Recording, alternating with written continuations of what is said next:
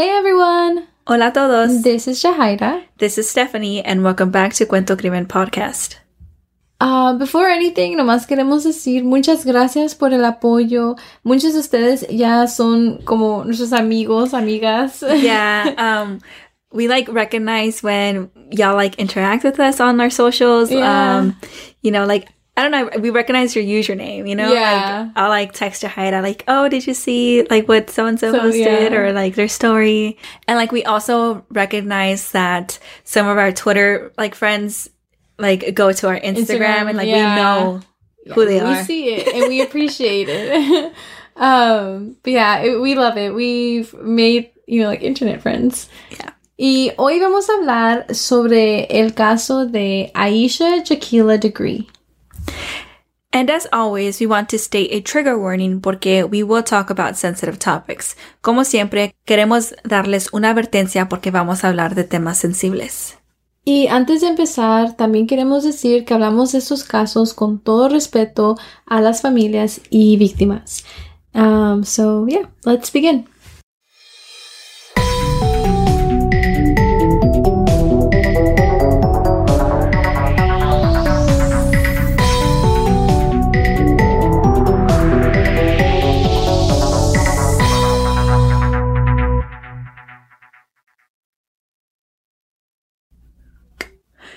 Hoy vamos a hablar sobre el caso de Aisha Jaquila Degree. Y este caso pasó hace 21 años.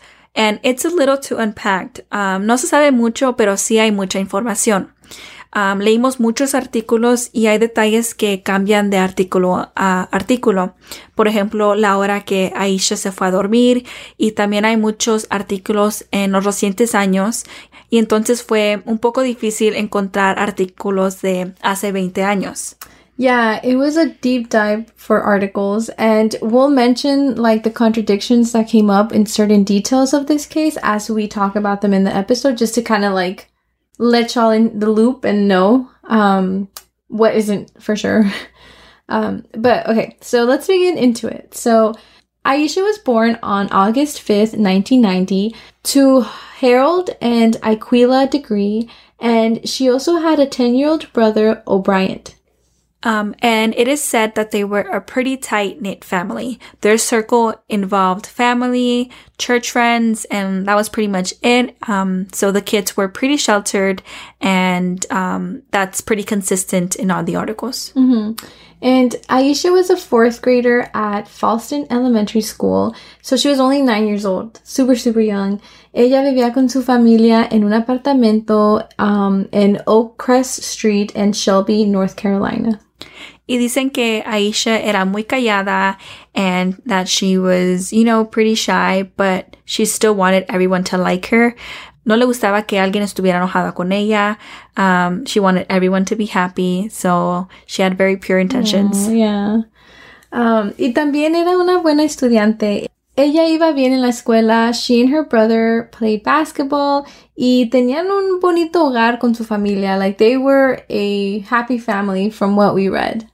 Los dos papás trabajaban, so, um, you know, they trusted the kids to look after themselves. Y también tenían familia que vivían enfrente de ellos, so, you know, they would like step up and help out, you know, Yeah, with kind of like kids. keep an eye from across the street. Yeah. Which I feel like it's kind of common if you think about it. Yeah, very Yeah. common. I feel like a lot of people have done that. Something, like, same, yeah. you know? Um, so you know, everything in their life was fine. Like it, it was just your average family. Well, the only thing that was really going on was that Asha was, you know, in a basketball team y el día antes de la desaparición tuvo un juego y fue el primero que perdieron en la temporada. She fouled and, well, you know, I guess, you know, mm-hmm. her team lost and she was not happy about it. And I think she even blamed herself for the team losing. Oh yeah, like you know, she loved basketball, and so this loss made her upset. Like it was a big deal to her. Pero dice su familia que se le pasó a las pocas horas. You know, I feel like that's pretty normal with kids. You know, you're like so mad in the moment, and then after a while, it's like, okay, well, life goes on. Um, and so she seemed to be back to normal, back to her normal self. Y al otro día amaneció bien, and the whole family went to church and Sunday school. Yeah, ella se calmó, um, pero no sabemos exactamente qué estaba pensando, um, like if she was really over it, you know. Um, Aisha compartía recámaras con su hermano mayor. And on February 13th, en la tarde o en la noche, algunos artículos dicen que las seis y media y otros dicen que las ocho de la noche. So no sabemos exactamente la hora. So we're thinking like late evening, you know, early night. Um, pero hubo un accidente de coche y se fue la luz. And they went to bed because, you know, there was no power, it was getting late. Y no pudieron hacer su rutina regular. Los niños no se pudieron bañar, so they would have to just do it the next day before school. And the next day would be Valentine's Day, which would also be um, the parents' wedding anniversary. And okay, so now we're gonna dive into the story. So she was last seen inside her house on February 14th of the year 2000 at around 2:30 a.m. And here are some more conflicting times. Um, you know, a slightly change of order. Um, okay, so Asha se durmió en el sofá, or maybe she didn't, right? Not too sure about that one, but like it was mentioned in some articles, you know.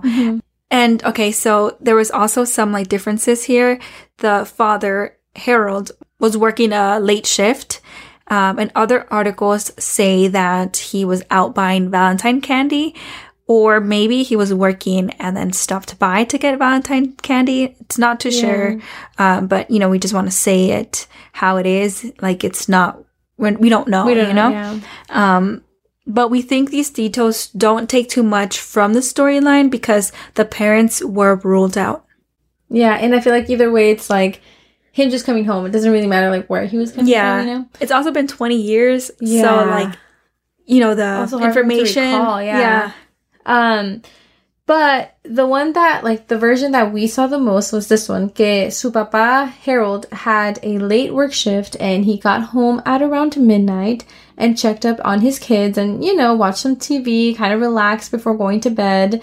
And before he went to bed, he checked up on his children, and this was again around 2:30 a.m. And then he went to sleep, which sounds pretty normal to me. It does. It does. Um, su hermano O'Bryant dice que él escuchó ruidos in the morning hours, but that he thought his sister Asha was tossing around in bed. And so he didn't think about it too much. And, you know, maybe he was kind of half asleep too, you know? Yeah, and also también ha habido comentarios que O'Brien la vio levantarse e ir al baño. También hay otros comentarios que dice que nomás la vio parada. Um, but the story we most seen es que nomás escuchó ruidos. Y entonces a las seis y media de la mañana, which was earlier than usual because of the whole power outage the night before, you know, the kids had to, you know, shower before school and, um, so, you know, they had to wake up earlier. Yeah. yeah. Ah, la mamá de Asha fue a la recámara de Asha para despertarlos, ah, para que se puedan alistar ah, para la escuela. But instead of waking up her children, she realizes that Asha was not in bed. And so they looked everywhere, in every room, and even outside, but nothing. They couldn't understand what had happened. Everything was in place the night before. You know, they had locked doors. Ellos tenían familiares que vivían cercas. Creo que hasta en la misma calle. What we said earlier, like they were in, like lived in front. And so they called to check if she was possibly there, but she wasn't.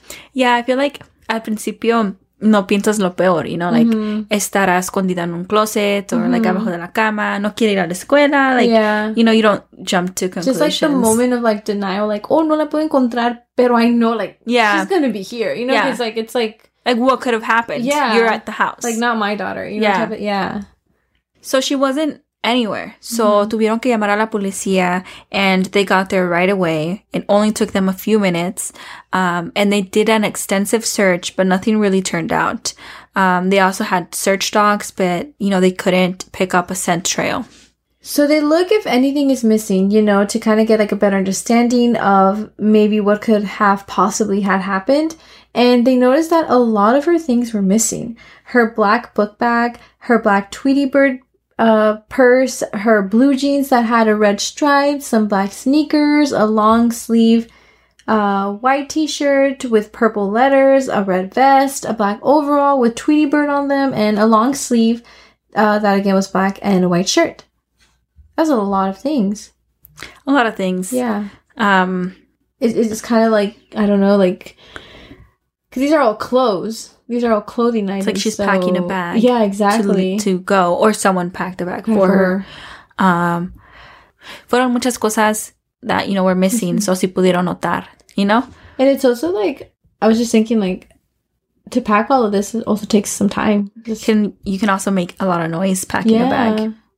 And so they kind of concluded that she probably left by choice, but la familia no creía eso porque, you know, Asha was shy and I mean, she was only nine and she was scared of the dark and storms. And actually, that night there was a pretty, pretty decent sized storm. And so Asha's image is on the news and the police get some calls. Two separate drivers reported seeing her. They said that she was walking south on Highway 18 north of Shelby between the hours of 3:30 and 4:15 a.m. That is really like, like a wild card on the freeway, on the highway, en la madrugada, Sola. sola.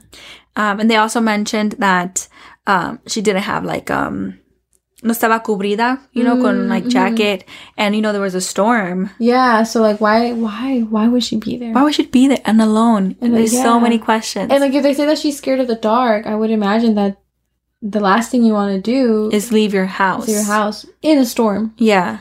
or like during a storm. It's it's yeah. It sounds really really bizarre. Um, okay, and so she was on the highway intersection, and esta intersection está a una milla de su casa, so she was like one mile away from her house. Um, and one of the drivers drove back porque they thought it was super weird that there was a child alone. So, and especially at that hour in the rain. Yeah. um, and you know without rain clothes. Um, pero when they drove back, they said que Asha caminó hacia la oscuridad y esa fue la última vez que alguien la vio. Like I don't know, kind of like a little bit speechless, but you know this.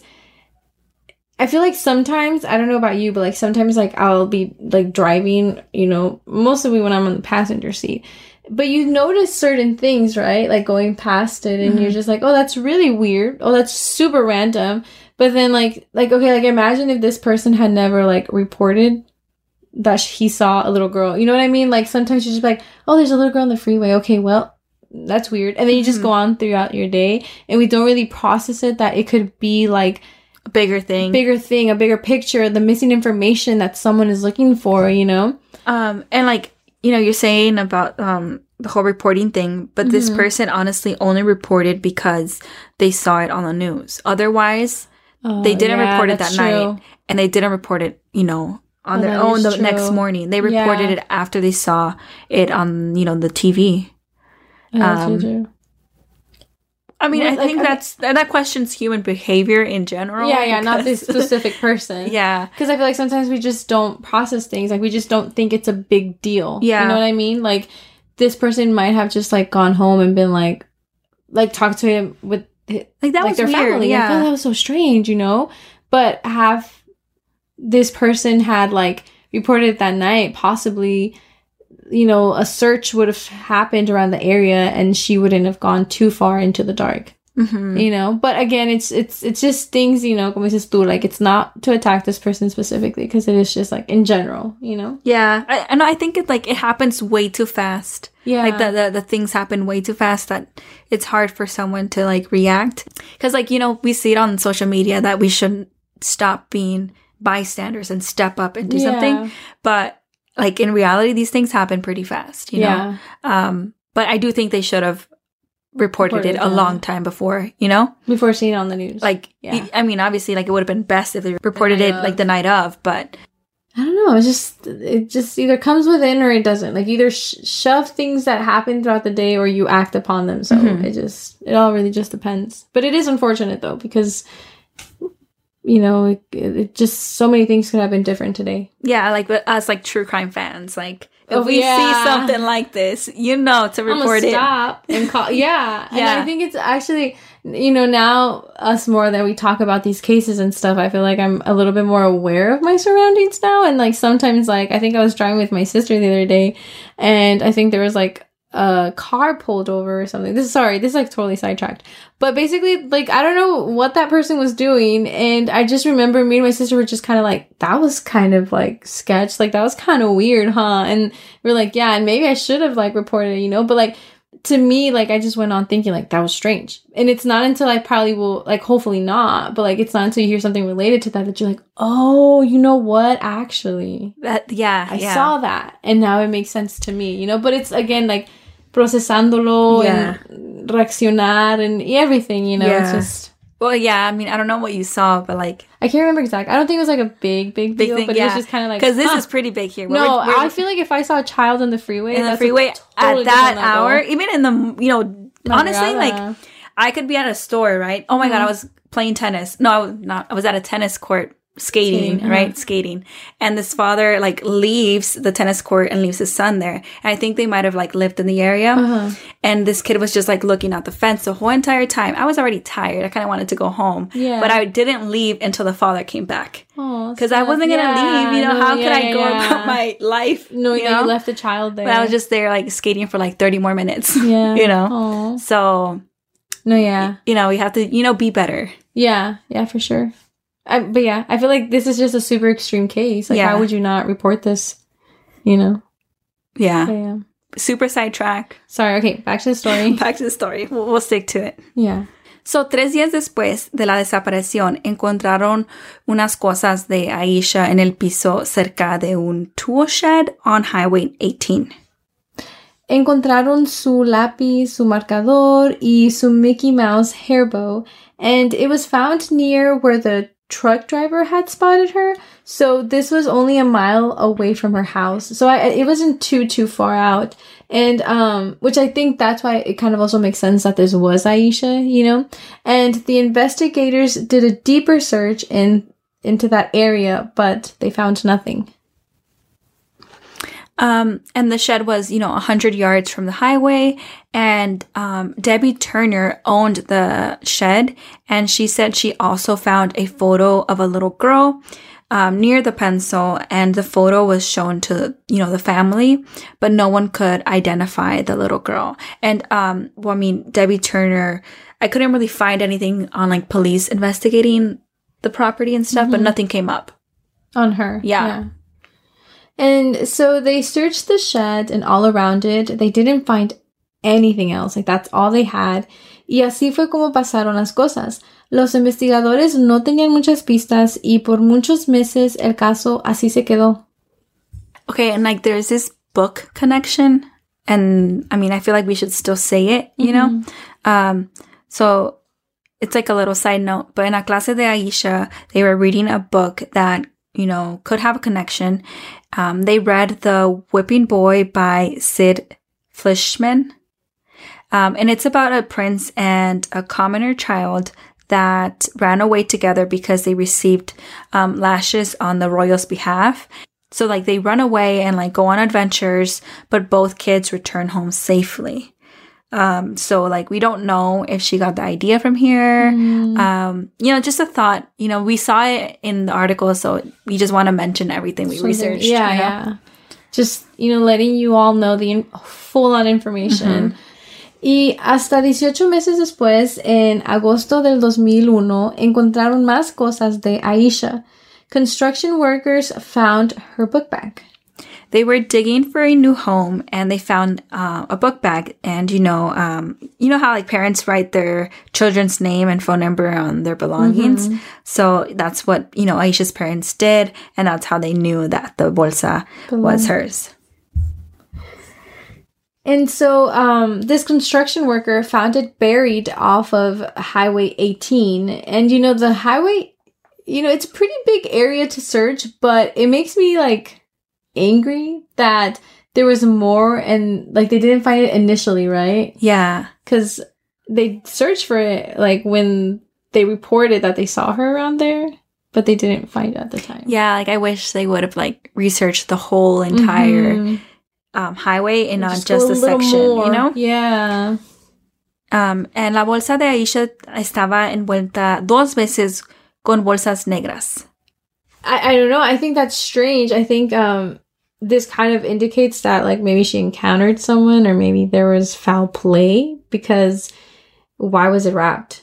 Yeah, I feel like why? What for? Like It's like someone was trying to hide it. hide it. Um, but at the same time, they're like conserving it while wrapping it, you know, Mm, yeah. instead of like I don't know. and then I don't know, destroying and then like I doubt that that was like Asha herself because they don't donde agarró bolsas negras, Mhm. you know, or I don't know. It's just it's strange. Very Y- strange. ah, yeah. Y también encontraron unos pantalones de hombre y huesos de un animal. And this was about 26 miles away from her house and also in the opposite direction in which she was reported walking into the darkness. Y mandaron la bolsa para análisis, but they never released any results.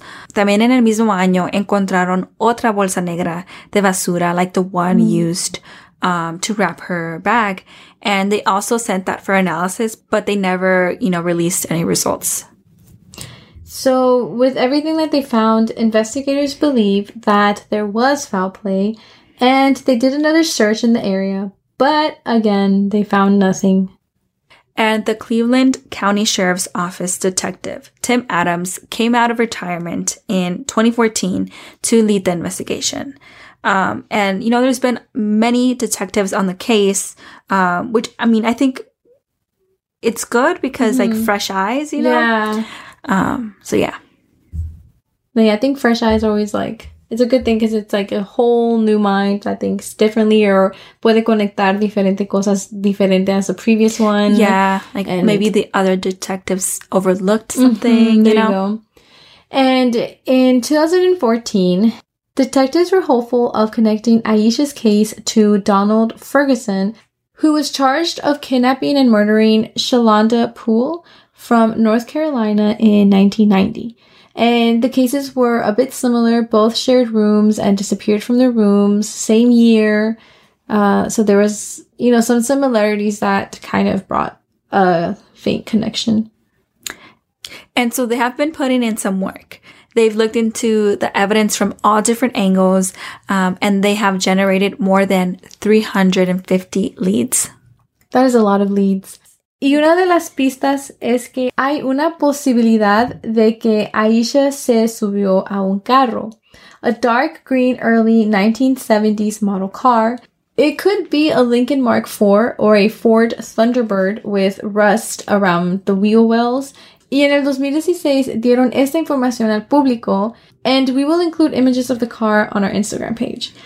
But I feel like it is a bit unfortunate that they shared it until now, Mm-hmm. casi 20 años desde que ella desapareció, because like, do you really think that someone's still gonna have that car?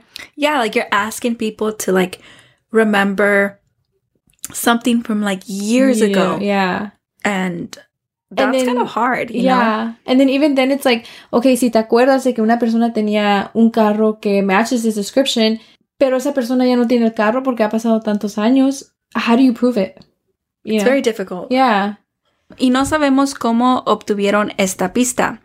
Um, si alguien vio este carro en el área, or we also don't know when they came forward with this information. Nomás sabemos que esto salió a la luz en el año 2016. That is kind of true. Like, I mean, not that it's like typical for them to like say like where it came from or anything, but I feel like they kind of just like dropped this big bomb on the Mhm. case again after so many years, you know?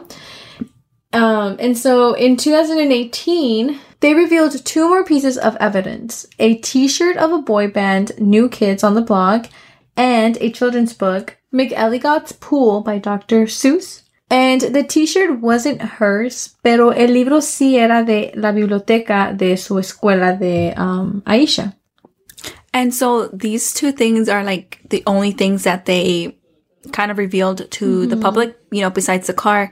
Um, and this was in 2018, so duraron mucho en decir esto, you know? So I guess that's kind of really it, you know? Um, and recently they kind of have a potential new lead um, because inmate Marcus Milan, a 53, who was convicted of sex crimes against children in Cleveland County in 2014, wrote to a news outlet saying that Asha was killed and that he knows what happened to her. And that like he just found out what happened to her. So, Mhm. and he wrote, and I quote, she was killed and then took and buried. I do know how and what town she is buried. That is like what? Yeah. You know? Um like it's I mean it's not a confession, but it's like how do how does he know? Maybe like another inmate. That's what I imagine. right? Just confessed Just it. confessed. Because he did say, I just found out. That's true. So Mhm. someone told him. Mm-hmm. That's true. But because of COVID and the whole outbreak in the prison he is at, the interview with Marcus has been delayed. Um, and in these articles, they talk about how inmates sometimes claim to know something for an alternative motive. Um, and we have seen that in some of the cases that we talked about. And I mean, it kind of sucks, but all we can really do is kind of just wait. Um, like wait on this interview and, and see if it brings any answers to what happened to Asha. And you know, as we wait for answers, there has been so many theories on what happened to Asha. You know, like was someone grooming her? You know, did someone kind of like bring her out of the house? Yeah, Was like someone told her? Yeah. ahead of time, like leave your house at this time. I'll wait like for you plan, outside. a whole scheme, or was she still upset about the basketball game that she felt the Mhm. need to leave? It's just Did someone actually come inside and take and her? take her? Um, I mean, there's a lot of questions even with that. Like, um, It's a lot. It's it, like we said in the very beginning. Este caso tiene mucho, mucho, mucho, mucho. and there's just so many questions. Yeah, like, ¿por qué se salió de su casa? You know, like, yeah, ¿por qué se despertó ella and decide, maybe she did, I don't know, decide to leave her warm bed hmm and into the cold? Yeah, and walk the freeway. Yeah. It's it, it. I'm telling you, it's it's all like a very strange situation. Yeah, porque nomás tenía nueve años. Mm-hmm. Let us know what y'all think. Mm-hmm. Um, there's so many theories out there. I think there might have been foul play. Yeah, foul play for sure, but no se sabe cómo, you know, like yeah, si alguien, you know, groomed her. Yeah, like how did they get her out of the house? If there was foul play, how did they Mhm. get her out? Uh, so many questions, and I feel like that's one thing that's like just kind of sucks when we, like we're sorry, like we don't know what happens from here, you know? It's so crazy though, like, porque dicen que las puertas estaban cerradas con seguro. Mm-hmm. So, si ella se salió, ella le cerró, right? O si alguien entró, se la llevó, esa persona le cerró la puerta, you know, the lock. Mm, like Um, from the inside. Yeah, y no encontraron nada adentro, like any lead, you know, like hair or, you know, fingerprint. Yeah, Like there was nothing. that's really strange, and I feel like it's like even like say it was her that left, and I feel like okay, she's a nine year old. Um, I work with kids, and I just, I mean, I guess it could vary, I guess, you know, but generally, I feel like they wouldn't pay attention to small details like that. Small details of, you're relocking the door. You're right. like, I feel like si tienen ese plan de que se quieren ir, that's going to be their focus. No se van a acordar de que, oh, let me go lock the door para que nadie se entere. Because even Mhm. then, like, se van a enterar because she's missing, you know? Mhm. So that's really like that's a really small detail, but it's really strange. Yeah, yeah, very strange. And also, um, cuando las personas la vieron en, you know, en el highway, Mm-hmm. estaba sola. Oh, You know, like, but what if she was gonna meet up with someone by the highway? yeah. Which That- again is like un lugar extremo to meet up, but I mean people. And then also, like, um, okay. Esta persona, que decir que le dijo que se encuentren ahí, right? Mhm. Um, but this person doesn't know if she's actually gonna go through it. Go, like, go through with it. right, right, like actually leave her house and go meet up. Because this is a nine year old. Like, she doesn't have an alarm. That's true. I feel like it just it would depend on how like attentive she is with these things, you know. Because kids, But also, like, you know, like,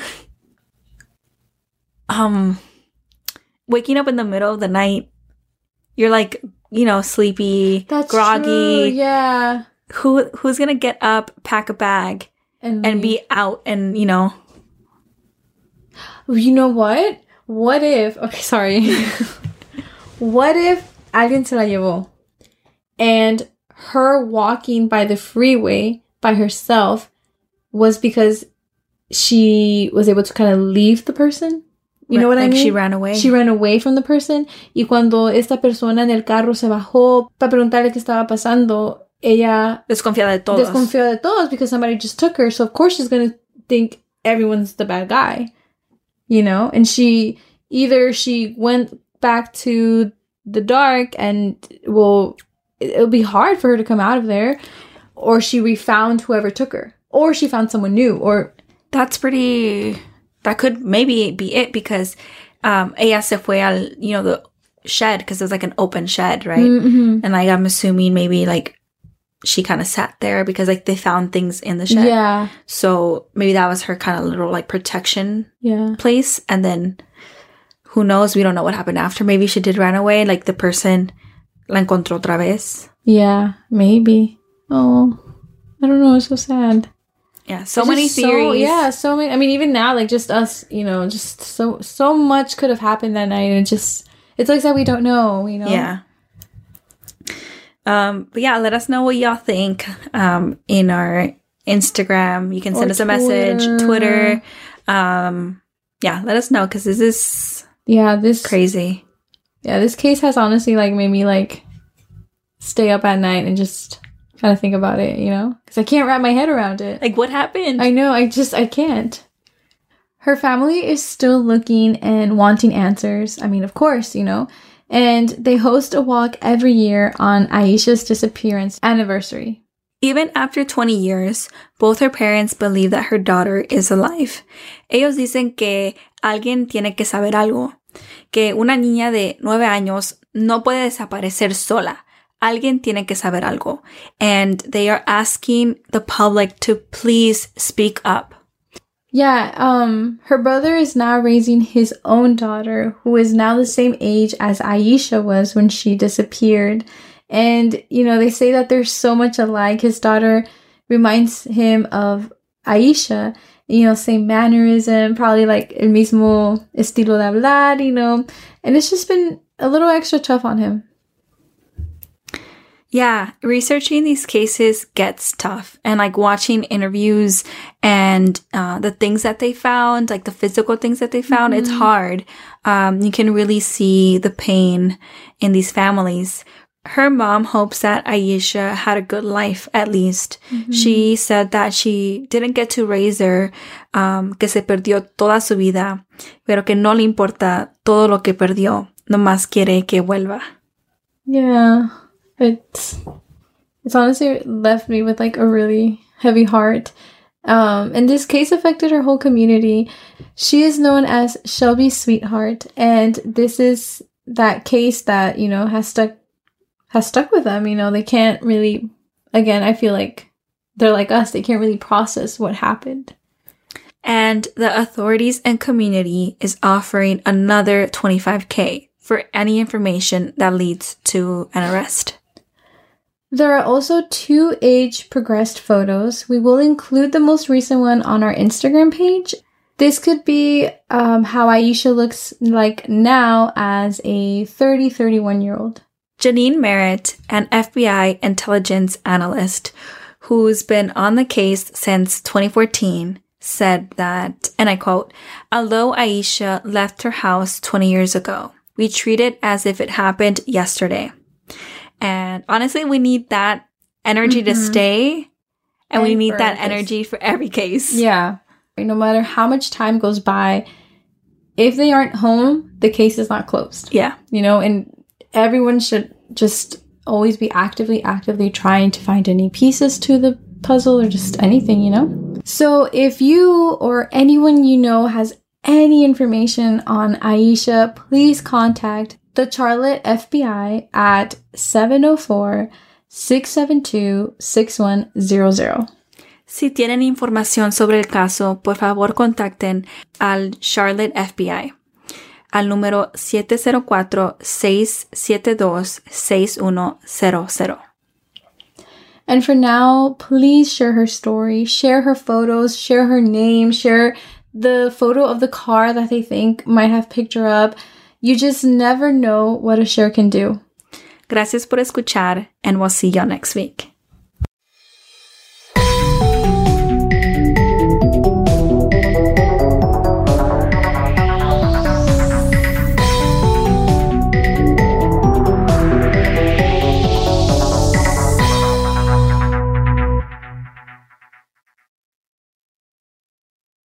What's up, guys? This is the Unnoticed Podcast with your host George. and your host Ricardo, where we get straight into pop culture, true crime, conspiracies, and scary stories. making you feel like you're right in the room with your homies. And you can find the Unnoticed Podcast on all platforms. And with that being said, Welcome back to the spot. Don't make it hot, we love you. even if you love us or not. Ah. Clown Boys. When you drive a vehicle so reliable it's backed by a 10 year, 100,000 mile limited warranty, you stop thinking about what you can't do and start doing what you never thought possible. Visit your local Kia dealer today to see what you're capable of in a vehicle that inspires confidence around every corner. Kia, movement that inspires. Call 800 333 4KIA for details. Always drive safely. Limited inventory available. Warranties include 10 year 100,000 mile powertrain and 5 year 60,000 mile basic. Warranties are limited. See retailer for details. It is Ryan here, and I have a question for you. What do you do when you win? Like, are you a fist pumper? A woohooer, a hand clapper, a high fiver. I kind of like the high five, but if you want to hone in on those winning moves, check out Chumba Casino. At chumbacasino.com, choose from hundreds of social casino style games for your chance to redeem serious cash prizes. There are new game releases weekly, plus free daily bonuses. So don't wait. Start having the most fun ever at chumbacasino.com. No purchase necessary. Group. Void were prohibited by law. See terms and conditions. 18 plus.